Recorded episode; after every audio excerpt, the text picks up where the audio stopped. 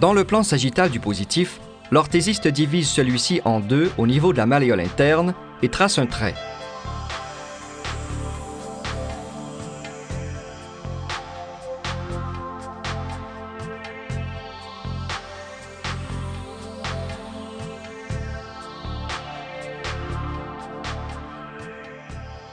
Il rapporte la mesure prise sur le client sous la malléole interne.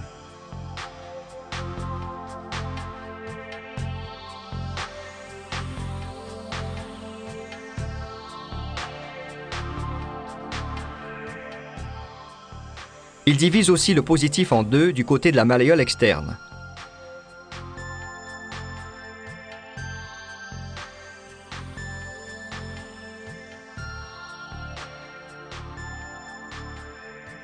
Il rapporte la mesure prise sur le client sous la malléole interne.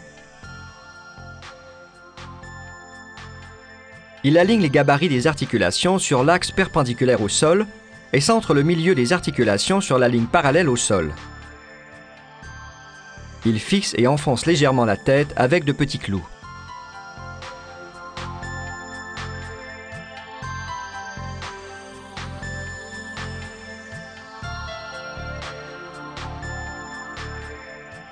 Il recouvre le pourtour avec du plâtre de Paris.